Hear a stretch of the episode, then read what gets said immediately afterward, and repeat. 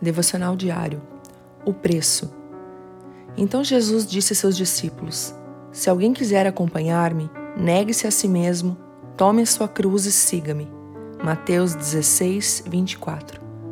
Quando leio esse versículo, lembro que existe um preço para ser discípulo de Jesus, ainda que a salvação seja de graça e oferecida a todos. Existem exigências que precisam ser atendidas para se caminhar com nosso Senhor e ele não está suplicando como muitos pensam. Venham andar comigo, por favor. Eu aceito as sobras e os restos. Nós é que devemos buscá-lo e devemos suplicar pelo seu favor. Há um custo pessoal em seguir Cristo, porque somos nós que devemos renunciar ao nosso eu, aos nossos pecados e negar-se a si próprio para entrar no reino de Deus. E é o nosso eu que deve ser crucificado com Cristo renunciando nossa própria vontade em uma entrega total à vontade de Deus. E que seguir Jesus enfatiza um comprometimento diário e contínuo de cada cristão que deve avançar e durar a vida toda.